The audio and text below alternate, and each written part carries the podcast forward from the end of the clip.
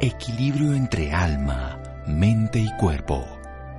Bienvenidos a Sanamente, la cita con el bienestar. Dirige Santiago Rojas.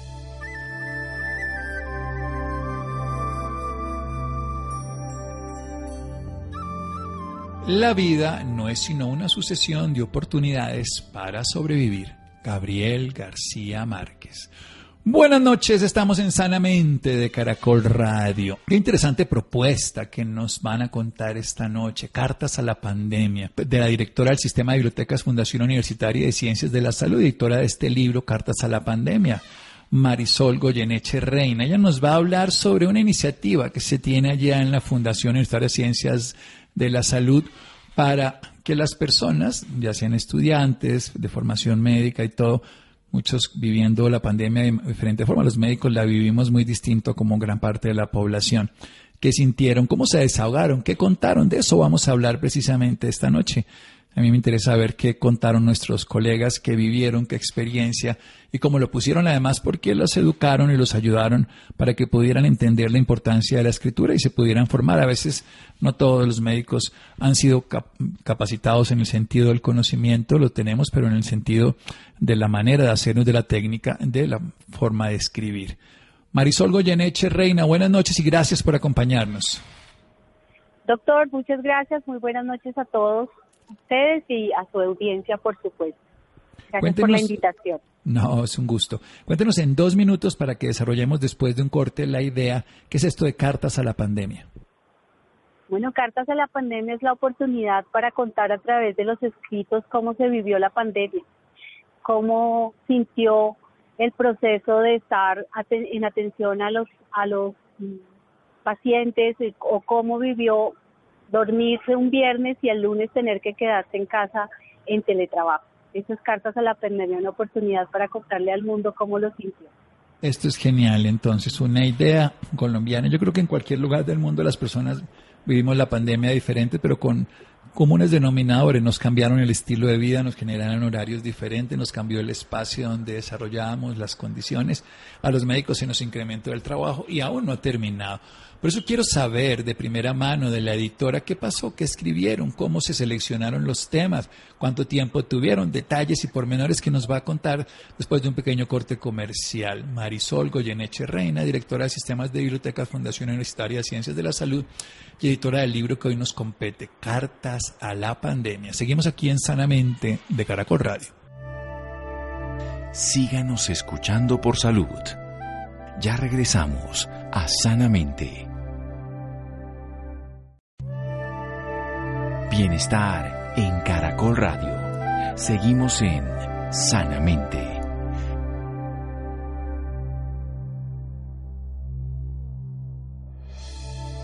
Seguimos en Sanamente de Caracol Radio con la directora del Sistema de Bibliotecas de la Fundación Universitaria Ciencias de la Salud, la editora del libro Cartas a la Pandemia, Marisol Goyeneche Reina. Bueno, cuéntenos precisamente cómo es esta selección, antes de que nos lea, nos cuente, nos anuncie todo esto que se recopiló, quiénes escribieron, cómo lo documentaron, cuánto tiempo tuvieron y algo fundamental, cómo fue el favorecimiento para que ellos desarrollaran mejor esa capacidad de escribir.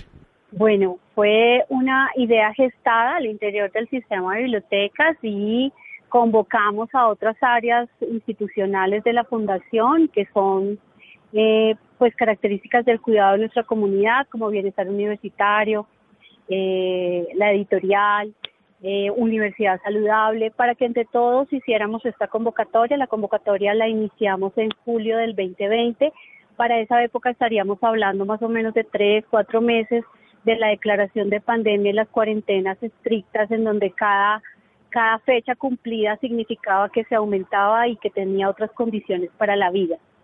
Eh, nos, nos inspiramos, por supuesto, en los ejercicios epistolares. escribir una carta siempre eh, le generará al humano como único ser en el mundo eh, capaz de escribir su pensamiento y, y dejar para huella para la posteridad. Entonces hicimos esa convocatoria a toda la comunidad pensando en, por supuesto, en nuestros médicos, enfermeros, instrumentadores, APH y todo el personal de salud que forma la fundación, que estaban viviendo de primera línea la atención clínica de todos los pacientes y asimismo la comunidad universitaria, nuestros administrativos, nuestros estudiantes, nuestros docentes, sobre todo también que tuvieron que cambiar toda su, su mentalidad y su forma de dictar clases. Entonces hicimos esta convocatoria a través del correo electrónico, la página web, invitando a la comunidad que participara de la misma. Y entendiendo también, como usted lo dijo al principio, pues que no todos tenemos el conocimiento, la apertura y la facilidad para escribir, eh, convocamos también unos talleres de, trabajo que se dieron uno en agosto y otro en septiembre para que eh, aprendiéramos qué es una carta, para qué sirve, cuál era la importancia o cuál es la importancia de las cartas en la historia, cómo la gente se comunicaba antes y qué significaba escribir una carta. Y la, el otro taller era cómo las cartas y el escribir también generan un, un, catalizador de emociones y las personas, incluso a veces un muy buen ejercicio, de acuerdo a las personas que trabajan salud mental y psicología, escribirse a sí mismo o, al, o algún anónimo eh, genera que usted saque sus emociones a flote y pueda estar más tranquilo. Luego las cartas, Marisol, las cartas iban membreteadas, cada persona asumía quién era o eran cartas con todas eh, anónimas. Podía usted eh, ser eh, el autor confeso y decir soy yo, Marisol Goyeneche, que escribo esta carta, o podría ser anónima. Eh, era la posibilidad que tenía la gente. Tuvimos de las dos, tuvimos gente que, que firmó su carta y se la dirigió a alguien especial, ya sea su amor, su mamá, su abuela, su paciente, y gente que escribió a la pandemia misma o, o a otros seres y, y, no la no la firmó, la dejó como anónima y pues eso se respetó en la publicación. Bueno, ¿cómo fue el, co el comité en que escogió qué publicaba, qué no publicó? ¿Cuánto tiempo tuvieron estas personas para hacer todo esto? Eh, la, la, de julio del 2020 a octubre del 2020 era la posibilidad de participar en los talleres y enviar su escrito a través de los diferentes canales que habilitamos para ello. Y en octubre, pues el comité organizador, la editorial y bueno, todas las áreas convocadas de la institución nos sentamos a, leer, a mirar pues qué habían escrito las personas, cuántas personas nos habían escrito y empezamos también a hacer todo un proceso de corrección de estilo, aunque una carta realmente pues no es corregible porque es el sentir de la persona. Lo que hicimos fue algunos temas de, de ortografía o signos de puntuación, eh, lo que se hizo y se recopilaron los escritos de los 55 escritos que, que recibimos, eh, publicamos 52 en el libro que está disponible de manera acceso libre desde el repositorio institucional de la Fundación. Sí, ahorita nos contará eso porque a mí sí me interesa oírlos, pero bueno, entonces digamos que fue un éxito del 95%, por lo que puedo no decir en cuanto a que de 55 52, no voy a decir por qué no escogieron las tres, yo me quedo con lo positivo. ¿Qué, qué les llamó la atención a usted, Marisol?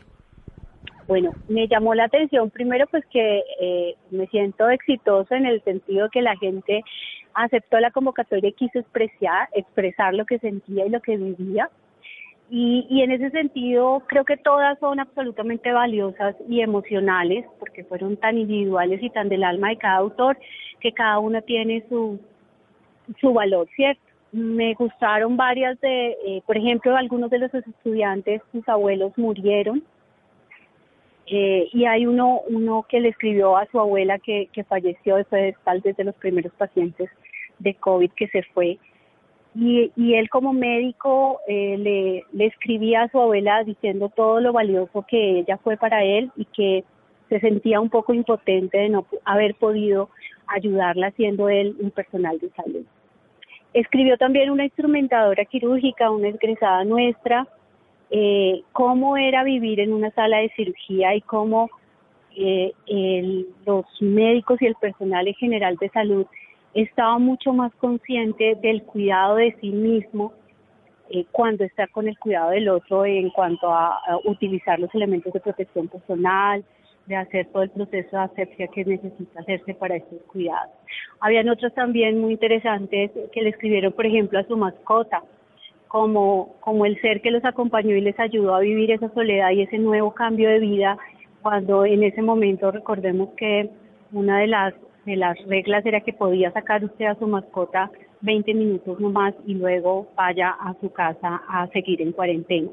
Entonces, eh, hay gente también pues que no extrañaba nada, por ejemplo, de la fundación, que agradecía a la pandemia esta situación poder reencontrarse consigo mismo y con su familia, eh, poder aprender otras cosas y distribuir su tiempo de manera diferente.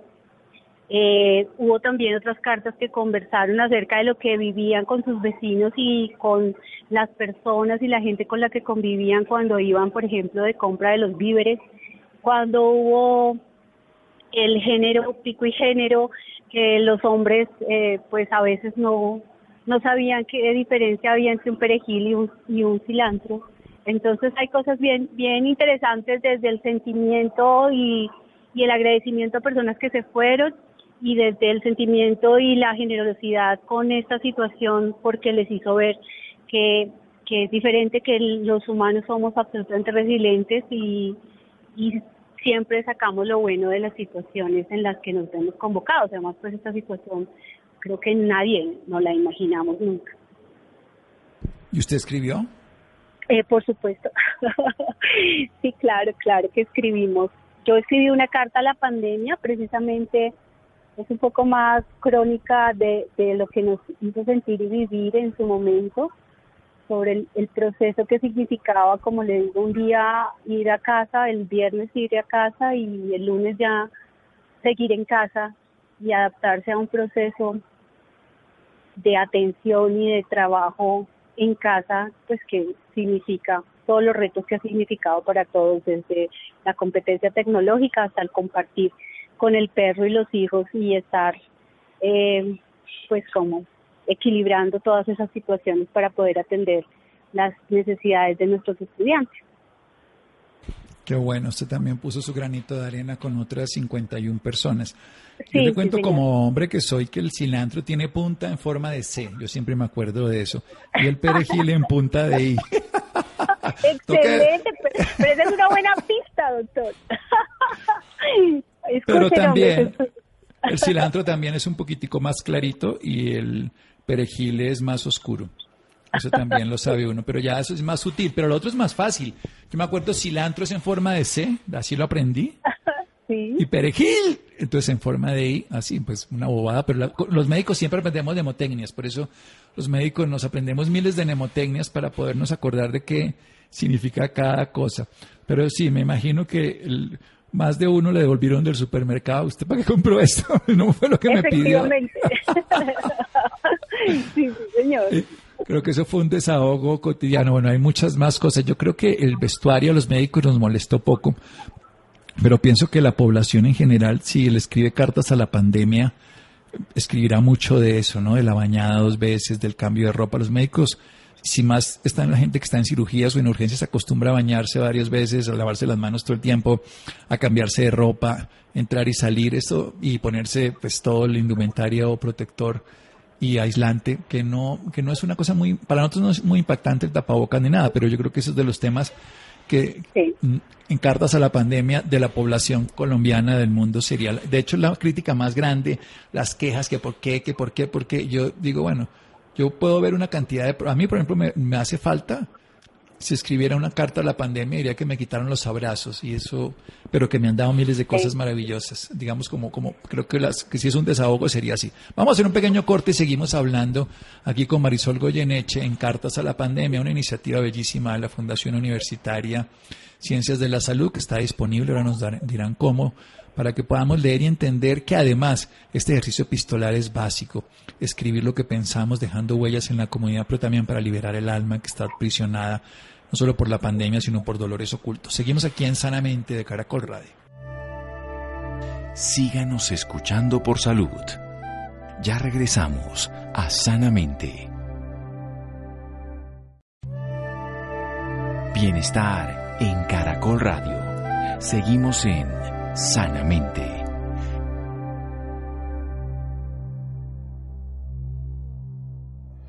Seguimos en Sanamente de Caracol. A mí me gusta escribir lo hago desde pequeñito, inicialmente como hobby, luego se volvió hasta parte de mi profesión, he escrito muchos libros y creo que es una de las estrategias terapéuticas en duelo más importante. Yo les pido a los pacientes que escriban un diario de duelo. Es una norma dentro del proceso. Ese ejercicio epistolar, como bien se dice, para que nosotros podamos poner lo que sentimos, le pueda ayudar a otras personas. Pues qué brillante y qué bella y simple idea a la vez, poderosa, no por lo simple, lo simple es maravilloso porque es directo que acogieron 55 personas de la Fundación Universidad de Ciencias de la Salud, entre docentes, administrativos y estudiantes de medicina. Se hizo un libro, la editora es la que nos acompaña hoy, Marisol Goyeneche Reina, Cartas a la Pandemia, entre julio y octubre del año pasado, en plena pandemia que aún estamos, en pleno confinamiento que aún seguimos con esas variables de toda la historia. Estudiantes y docentes tuvieron además dos clases de talleres de trabajo para que pudieran hacerlo de alguna manera más fácil. Pero la importancia de la carta es que una persona comunica lo que siente, lo comunica mucho mejor porque lo puede reflexionar y lo puede sentir, pero también cataliza las emociones y las puede poner de una manera tal en que las puede liberar. Hay una cosa fundamental, el lenguaje hablado solo expresa 6 al 8% de lo que sentimos. El lenguaje escrito puede subir un 20, un 25 y si le ponemos arte un 30, 40 más.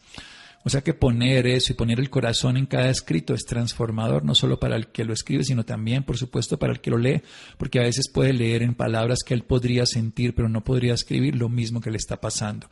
Y hubo cartas a otros pero también asimismo hubo cartas a padres y abuelos que ya murieron, a mascotas que lo acompañaron y a ese reencuentro de lo que no se extrañaba, pero cuando se perdió se volvió a encontrar y de la cotidianidad. ¿Qué más le, motivó a usted, Marisol, en su vida? ¿Qué le cambió cuando leyó todos esos escritos? ¿Qué le tocó? Bueno, doctor, realmente creo que cada, cada carta toca una fibra como ser humano, ¿cierto? Yo, yo creo que ahí...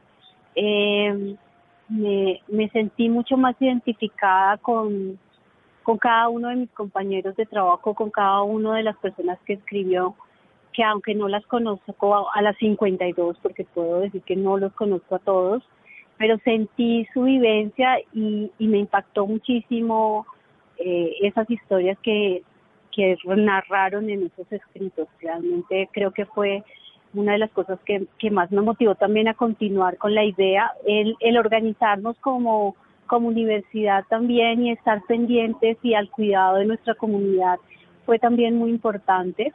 Y nosotros hicimos el lanzamiento del libro al pasado abril con una ceremonia ah, virtual, por supuesto, todavía, a pesar de que algunas cosas ya estamos semipresenciales, pero este lanzamiento se hizo virtual y allí hubo una anécdota, una de las anécdotas que también me, me pareció interesante es que uno de nuestros escritores nos contaba que no solamente escribió a cartas de la pandemia, sino que se motivaron como familia a escribir cartas manuscritas, enviarlas por correo certificado a sus familiares fuera de la ciudad y, y fue un reencuentro familiar a través de la escritura eh, muy motivador para ellos. Entonces, eso me pareció interesante que lo contara en ese ejercicio.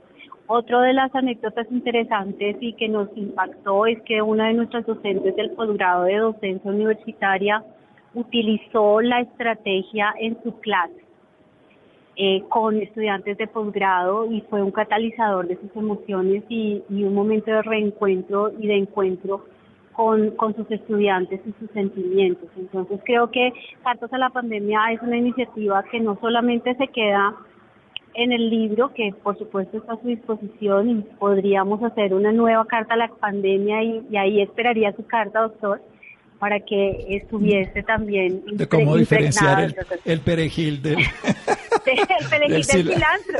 Ese es un tip maravilloso. Y unos, y unos, truquitos más para sobrevivir en casa. Eso, ne nemotecnias del doctor Santiago. No, me parece como, como hasta un título, mire. Lo podríamos hacer. Pero yo escribiría, yo escribiría sobre los abrazos, porque para mí ha sido lo impactante. Como digo, como médico, las otras cosas no me han molestado pero yo en duelo abrazo mucho a mis pacientes, pero en este momento, ahora ha pasado algo muy bonito, los post-COVID los volví a abrazar. Vienen post-COVID, ya han pasado su etapa de contagio y entonces vienen y hoy tuve dos pacientes post-COVID que vienen con síntomas, infortunadamente, pues de un COVID crónico que se llama y que son muy importantes a nivel biológico y psicológico. Pero los puedo abrazar, no tengo ningún problema, digamos, desde el punto de vista que ya no son ellos, ya no no están ellos en una época de contagio y yo, pues entonces puedo hacerlo, pero no lo hago con otras personas por razones obvias, que podría yo ser el contagiante sin saberlo, aunque estemos vacunados y todo. Bueno, sí, o, el irte a tomar el café con sus compañeros de trabajo, con su con su familia, reencontrarse y celebrar un cumpleaños y soplar todos el ponqué. sí. No, hay cosas, hay cosas, a, mí lo que más me ha llamado la atención de la pandemia, de miles de cosas que he analizado, yo soy un observador de la vida y le pongo mucha atención, la gente piensa que no, pero yo estoy mirando todo el tiempo lo que está ocurriendo. Me, la preponderancia de lo, de lo que nosotros no le, no le damos, mejor dicho, la falta de preponderancia que, a las cosas que hoy le estamos dando, que en su momento eran despreciables, como soplar un ponqué, para decir una cosa de ese estilo. Como como la capacidad incluso de ver los gestos faciales con el tapabocas, o miles de cosas que nosotros las dejamos y a mí me parece que es muy bello que no perdamos cuando recuperemos muchas cosas, porque no se van a recuperar todas y no vale la pena. Pues los duelos es eso, saber que nada será igual, pero todo estará bien, y hacerlo de una manera. Entonces va a ser la segunda eh, parte, como por decirlo de esa manera. Sí, una casi pospandemia un poco. o, más bien un cambio de comportamiento. ¿Qué aprendimos? ¿no? ¿Qué hemos aprendido? ¿Qué hemos aprendido? Que además yo creo que algo que debimos, haber aprendido como humanidad es que no era normal lo que estábamos viviendo. Eh, muchas de las cosas que, que para, para todos eran normal no eran normal en el sentido de la inequidad, de la igualdad del mundo, la pobreza, la falta de oportunidades, creo que eso, eso nos debe dejar este, este momento histórico y que a veces volver a la normalidad no deberíamos desearlo con tanto ahínco porque hay cosas que no eran normales. Sí, no, es evidente que el, nosotros en este momento estamos viendo una realidad más al descubierto. La pandemia las desigualdades las puso más en evidencia que las, que las creó. Por supuesto, creó algunos caos, pero en sí mismo ya existían desde antes y nos dimos cuenta del hambre, el sufrimiento, del dolor, de además el estado de salud deteriorado que tenemos todos, en sentido de humanidad, no estoy hablando de una particular, que evidenció que un virus terminó haciendo tantos estragos cuando otras epidemias de muchas otras épocas, no, pues digo, en estos siglos, en recientes no lo habían hecho hasta, bueno, la pandemia famosa española. A nivel de, de, las personas que escribieron, ¿qué le contaron? Esto para mí también es muy importante. ¿Cómo fue esa catarsis, esa catalización, ese, catalizador, pues, que fue de emociones el escrito? Eh, bueno, muchos de, eh, de las personas que escribieron agradecieron la oportunidad de hacerlo porque no lo habían no lo habían como como pensado es decir el chip no se les había aprendido que pudiesen catalizar sus emociones y dejar mm, huella de lo que habían vivido en ese momento como profesionales o personas. Entonces agradecieron esa oportunidad que la fundación dio cuando hace la convocatoria cierto otras hoy día me dicen Marisol me arrepentí de no haberle escrito la carta yo le dije tranquila vamos a hacer una segunda versión otras, eh, pues simplemente a través de su carta eh, sacaron sus emociones y, sus agradecimientos a la vida. Y, y, nos y nos contaron lo que lo que les decía de, al interior de su de su familia por ejemplo algunos de los que participaron leyeron las cartas a la pandemia con su familia como un momento de encuentro familiar a, a través de un documento como este pensando y visualizando qué habían sentido y qué habían escrito otras personas de la comunidad. Yo creo que ese es un ejercicio bellísimo. Yo creo que mm, cuando supe que había existido, por ejemplo, yo quiero entrevistarlos porque entiendo no solo desde lo afectivo, emotivo que pueda significar esto, sino también de, desde que motive a otros a que lo hagan. Sí. Difícil que, que este es el resumen que me está diciendo ahorita, ¿no? Sí, que no es fácil, ¿no? Porque tenemos una comunidad de más de 4.000 personas y realmente recibimos 55 cartas. Entonces uno dice, bueno, ¿cómo, es que no me vi agobiada de cartas? ¿Cierto? Pero bueno, es que escribir no, se nos, no es lo común hoy día. No, a la gente le, le, cuesta, pero le, yo creo que le cuesta hacer lo que uno tiene que hacer en estas cosas que es sentir. No quiere sentir, por eso nos distraemos con Netflix, nos distraemos con drogas, con alcohol y sentir es esencial para sanar. Hay que sentir lo que sentimos, la sentir, además porque lo que le estaba diciendo no es escriba las bellezas de la pandemia o todo lo que no, escriba lo que siente. lo que siente, lo que vivió. Sí, hubo, hubo cartas furiosas, desde la furia, desde la molestia, del por qué me está sucediendo esto. Hubo cartas desde el agradecimiento, hubo cartas desde el amor, hubo cartas desde la tristeza, hubo cartas desde la alegría también, desde la reflexión. Así que creo que, que es un libro que representa los sentimientos de cualquiera que no es autor, ahí se ve reflejado sin inconveniente. No, yo creo que además hoy en día que las redes sociales han vuelto a muchos actores improvisados por simple y llanamente la naturalidad de lo que ocurre, pues me parece genial que, que pase exactamente lo mismo, que la gente pueda expresarse de una manera. Entonces, bien, ¿qué tenemos que hacer para acceder a esta obra? Bueno, es muy fácil, pueden consultar el repositorio institucional, nuestra obra está de acceso libre, así que pueden copiarlo, imprimirlo, compartirlo, postearlo está, eh, voy a, decir la dirección, es repositorio.fuxsalud.edu.co y ahí está. Repositorio, vamos a hacerlo espacio, punto. Punto, F-U-C y la palabra salud pegadito, punto edu, punto co. Bueno, y si no, me imagino que uno se pone a Fundación Universitaria de Ciencias de la Salud, FUX, que la llamamos los médicos, y buscar ahí cartas a la pandemia. Cartas a la pandemia. O, en Google usted busca cartas a la pandemia Fox y ahí ya le aparece como donde, donde lo puede ser. Igual, eh, pues algo que, que, que no estaba planeado dentro de la convocatoria que fue bien interesante es que se va a hacer un tiraje en impresión de, de 300 ejemplares que van a ser, pues, por supuesto, distribuidos en algunas bibliotecas de convenio, van a ser distribuidos entre los autores y van a quedar algunas obras para nuestros visitantes ilustres poderles obsequiar el libro de cartas a la pandemia. Y ese fue un plus que nuestros directivos eh, nos gestionaron y nos apoyaron para hacer esa impresión. Así que para mí es satisfactorio y me pone muy contenta que eso se dé, porque también van a tener nuestros autores en sus manos su ejemplar. Mire, 52 personas beneficiadas, todos los demás que no quisieron darse de 4.000 personas. Sí, yo hubiese pensado que también más personas, pero también entiendo por lo que significa a veces a la gente exponerse. Por eso le preguntaba al principio si eran autores conocidos o, anónimos. Bueno, cada uno escribirá como lo quiere. Al final de cuentas, no importaba si uno lo lee Pedro Pataquiva, le da lo mismo. Exactamente. No, significa, no, pues cualquier persona.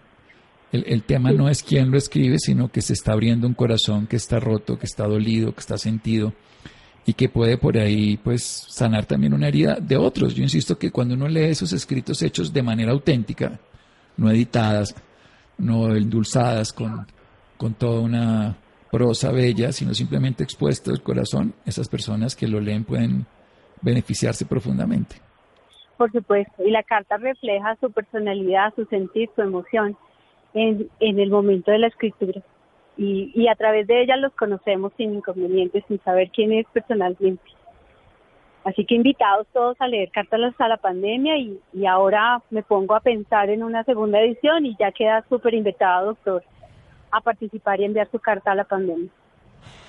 Sí, si cuente con ella, si la va a hacer, claro. Pero como, como bien dijimos, esperemos a que pasen más cosas y que estemos vivos para escribirla. Esas dos características. Yo preferiría que que tuviera como una segunda parte, porque como ahora todos son series, entonces una segunda temporada. Pero no una segunda temporada de pandemia, sino una segunda temporada de humanidad frente a la pandemia. De, humanidad, de emociones, de qué ha pasado, porque la situación hoy es bien diferente a, a la de julio del 20, del 2020. Hoy tenemos una esperanza mayor y unos cambios interesantes en la humanidad de todos nosotros. Sí, está la sociedad más revuelta por un lado, pero también está más claro el propósito biológico, evolutivo de las de los tratamientos, de las vacunas, de muchas otras cosas que, que además yo creo que van a abrir unos caminos en la medicina muy importantes. Bueno, mi doctora Marisol Goyeneche, muchísimas gracias. No, doctor, a usted, a su programa y pues a sus oyentes que muy amablemente se interesan en nuestras cartas a la pandemia. De verdad, muchísimas gracias por la invitación. Muy contentos de contar la experiencia y bienvenidos siempre a la Fundación Universitaria de Ciencias de la Salud la Sociedad de Cirugía del Hospital de San José y al Hospital Infantil Universitario de San José, por supuesto que son su casa. Muchas gracias. Repositorio.fucsalud.edu.co es un lugar donde pueden encontrar cartas a la pandemia, si quieren también cartas a la pandemia de la FUX, Fundación Universitaria de Ciencias de la Salud. Y le hablamos con la editora Marisol Goyeneche. Seguimos en Sanamente de Caracol Radio. Síganos escuchando por salud. Ya regresamos a Sanamente. Bienestar en Caracol Radio. Seguimos en Sanamente.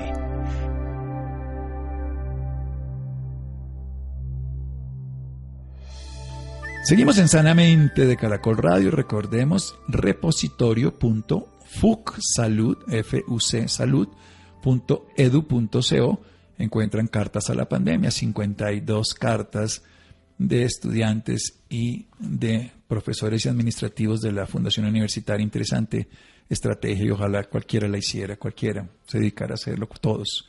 Nos serviría para sacar emociones y también para liberar tensiones y de pronto ayudar a otro que pueda verlo desde otro lugar también. ¿Hay una forma correcta de consumir carbohidratos para evitar enfermedades? ¿Se puede hacer de alguna manera particular? Adrián, ¿qué es esto? Doctor Santiago, muy buenas noches y muy buenas noches para todos los que a esta hora nos escuchan. Es necesario el consumo de carbohidratos para el correcto funcionamiento del organismo, pero se deben ingerir de manera adecuada. Y es que hoy hablaremos justamente de cómo consumir carbohidratos de la forma correcta para evitar enfermedades. Para esto nos acompaña el doctor Benjamín Francisco Ramírez Forero, él es director científico de SINO SAS, nutriólogo de la Pontificia Universidad Javeriana de Colombia, es máster en enfermedades crónicas de la Universidad de León, doctor en bioquímica y nutrición y doctor en medicina funcional del Instituto para la Medicina, es creador y director del método de aislamiento de los carbohidratos y ganador del Premio a la Excelencia Médica IOSIM 2015. Doctor Benjamín Ramírez, muy buenas noches y bienvenido a Sanamente de Caracol Radio.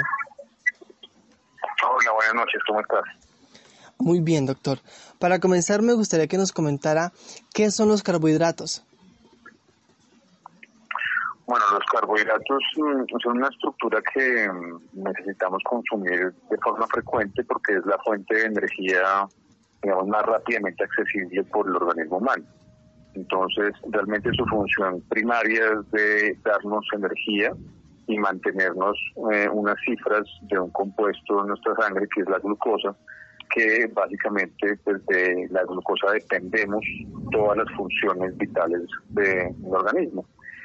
Eh, por esa razón, digamos que los carbohidratos juegan un papel determinante en la salud y la enfermedad porque es como manejamos el combustible en el transcurso del día. Y en algunas ocasiones, por falta de pronto de conocimiento de la estructura de los mismos, tenemos unos conflictos en, en el combustible ingerido y el que gastamos y por eso pues tenemos enfermedades de depósito que son principalmente alteraciones de los carbohidratos consumidos en el transcurso de nuestra vida.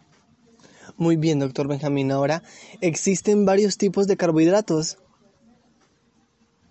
Sí, los carbohidratos tienen una estructura y de esa estructura depende la complejidad eh, física y química del mismo. Los carbohidratos, digamos, tienen una estructura simple que a ellos se los denomina monosacáridos, una estructura un poquito más compleja la que se le denomina disacáridos y una estructura que ya de características físicas y químicas tiene varias uniones o varios enlaces químicos a los que llamamos polisacáridos.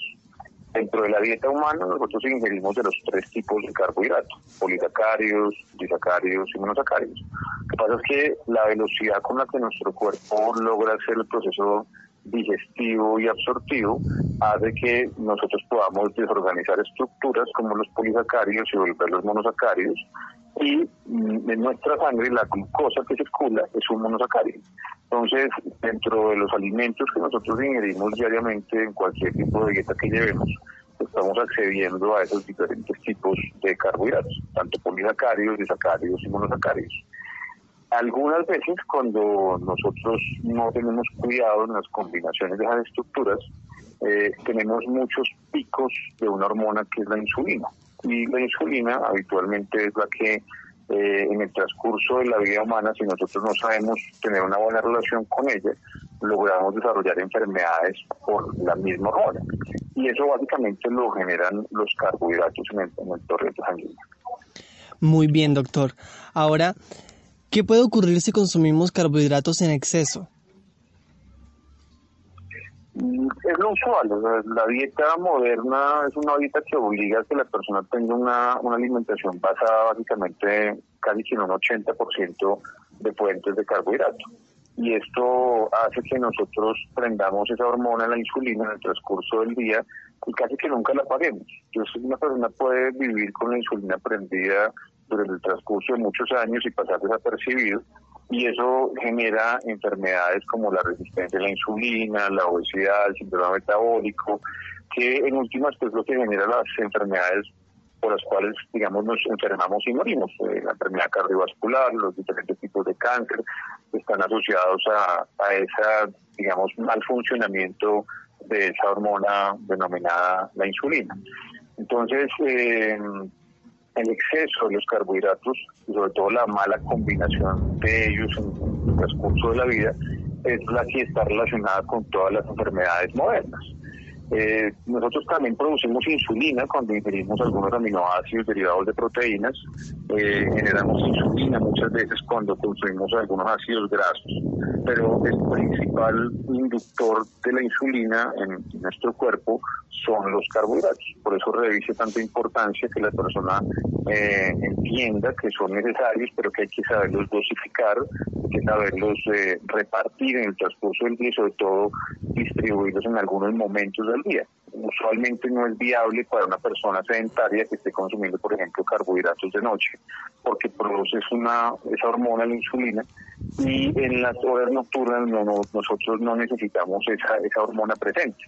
Y esa hormona en ese momento es la que generaría que la persona tenga mucho más riesgo pues, de ganar tejido adiposo, peso.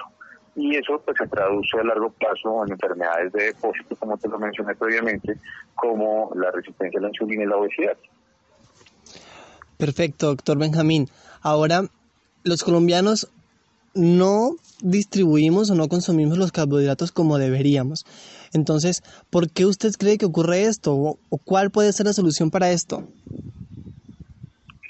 Porque nosotros, la mayoría, no identificamos los carbohidratos de, sus fuentes dietarias. ¿sí? Nosotros, por ejemplo, no contamos con que la leche es una fuente de carbohidrato, no contamos, por ejemplo, con que las frutas son fuentes de carbohidrato, no contamos con que los vegetales son fuentes de carbohidrato.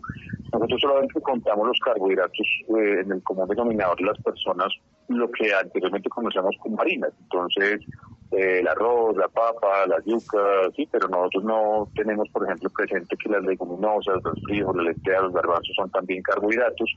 Entonces, el colombiano promedio está muy Mm, digamos, predispuesto a combinarlos. Entonces, por ejemplo, si tú mezclas una fruta con un vaso de leche y pones una tajada de pan, pues es habitualmente un desayuno promedio que uno, si lo ve, no ve que sea algo agresivo, porque uno tiende a pensar que lo agresivo es un tamal o que lo agresivo es un por la cantidad de harinas que puede llegar a tener, pero sigue teniendo más carbohidratos, por ejemplo, un vaso de leche con una porción de fruta y una porción de pan, que son diferentes tipos de carbohidratos, como lo hemos hablado previamente. Ahí hay monosacáridos, ahí hay disacáridos y ahí hay polisacáridos.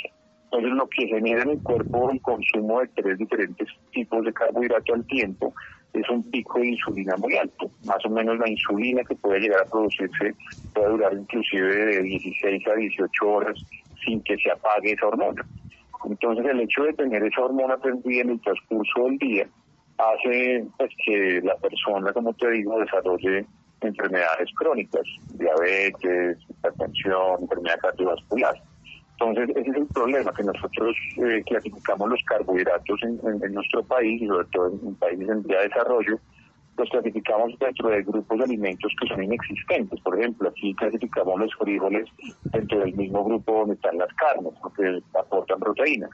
Pero su principal función no es el aporte de proteína. Una leguminosa como el frijol, la lenteja o el garbanzo es el carbohidrato, porque es el nutriente que más aporta. Por ejemplo, un frijol puede aportar a la sangre 60 eh, gramos de carbohidrato en 100 gramos de producto.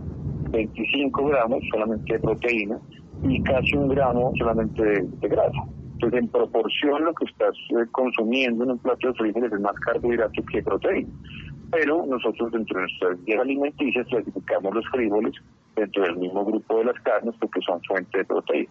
Entonces, eso lo que ha generado en la población es, es una falta de entendimiento porque nuestra sangre o nuestro torrente sanguíneo nosotros no tenemos circulando beneficios ni pláticos de comida. En nuestra sangre circulan carbohidratos, circulan proteínas y circulan grasas. El hecho de que la persona no entienda eso hace que la persona esté más predispuesta a combinar. Pues combina, como te digo, un vaso de leche, combina, por ejemplo, una porción de pan y combina una fruta, contando con que en ese plato solamente hay un carbohidrato que sería el pan, pero no cuenta que el carbohidrato también está en la fruta y está también presente en la leche. Eso básicamente es lo que nos ha generado la educación que hemos tenido en alimentación y nutrición en países en vía de desarrollo. Muy bien. Ahora, doctor Benjamín, ¿qué es el método de aislamiento de carbohidratos? ¿Cómo funciona? ¿Cómo accedemos a este método? Precisamente el método de aislamiento de los carbohidratos es una herramienta que le permite al usuario identificar los carbohidratos que consume en el transcurso del día, identificar las proteínas que consume en el transcurso del día y identificar las grasas que consumen en el transcurso del día, clasificando los alimentos como lo que aportan, es decir, eh, una proteína, digamos, clasificada con un color, el carbohidrato es clasificado con un color y eh, la grasa es clasificada con un color. Básicamente se utilizan los colores de la bandera de Colombia, amarillo, azul y rojo. El amarillo para los carbohidratos, el azul para las grasas y la proteína para eh, el color rojo. Al clasificar los alimentos en, colores, para el usuario es más sencillo entender que la lista amarilla, todos son carbohidratos. Entonces, cuando se habla de aislamiento, se habla de no combinar, por ejemplo, amarillos con amarillos, azules con azules y rojos con rojos. Entonces, por ejemplo, si en la lista amarilla, donde están los carbohidratos, está la leche, si en la lista amarilla está el pan y si en la lista amarilla está la fruta, el mensaje del aislamiento no es que el paciente no los coma, sino que no los combine. Pues, por ejemplo, si, digamos, queremos tener una mejor relación con la insulina, la idea es que si yo me quiero comer la fruta, la leche y el pan, no los debo comer al mismo tiempo. Debo tener por lo menos cuatro horas de espacio. ¿Para qué? Para que la insulina suba y así como sube, disminuya en sangre. Al tener esa eh, en colores, eh, el método permite al usuario identificar, como te digo, los macronutrientes y así entender cómo funcionan sus hormonas en el cuerpo. El método básicamente es una herramienta educativa que le permite al usuario tomar decisiones sobre la combinación, distribución y posicionamiento de, los, de las moléculas en el transcurso del día. Los tres pilares fundamentales del método es controlar la insulina a partir de las combinaciones, tratar de no producir más de cuatro disparos de insulina en el día, que es lo usual de un paciente promedio, e intentar no producir insulina en el transcurso de la noche. Eso respetando un impulso circadiano. Todo esto es a través de esta herramienta educativa que está distribuida por una mnemotecnia en colores. El método de aislamiento de los carbohidratos nace más o menos en el 2009 a través de un estudio de observación que se hizo en Bogotá, en la Universidad Javeriana, utilizando una muestra de transportistas eh, intermunicipales donde se pudo establecer que el problema de las personas no era eh, el exceso de alimentos o el exceso de calorías ingeridas en una dieta, sino la mala distribución y combinación que tenía la persona sobre los alimentos consumidos. Entonces, desde ese año se viene utilizando esta mnemotecnia eh, en pacientes crónicos, diabéticos, hipertensos, obesos, síndrome metabólico, con una muy buena tasa de resultados, sobre todo en la disminución de, características como el hígado graso no alcohólico. Eh, ¿Cómo se accede al método? Eh, el método está abierto al público. De hecho, hay dos libros, dos publicaciones indexadas donde la persona puede, a través de la lectura del libro, eh, ejercer ese método de aislamiento de, de las moléculas de los carbohidratos en su alimentación, o puede hacerlo a través de eh, una cita de nutrición clínica con el servicio que yo presto en la ciudad de Bogotá, tanto de forma presencial como de forma virtual ahí es donde se lleva a cabo la explicación en, el, digamos, el grueso de lo que es el, método de aislamiento de moléculas o el método de aislamiento de los carbohidratos. Muy bien, doctor Benjamín Ramírez, muchas gracias por acompañarnos esta noche en Sanamente. No, usted muy buenas noches, muchas gracias por invitarnos a su programa. Doctor Santiago, doctor Benjamín, a nuestros oyentes, muy buenas noches y que pasen todos un feliz descanso. Bueno, muchas gracias Adrián, muchas gracias a Fer, a Laura, a Ricardo Beoya y a Rodríguez. Quédense con una voz en el camino con Ley Martín. Caracol piensa en ti. Buenas noches.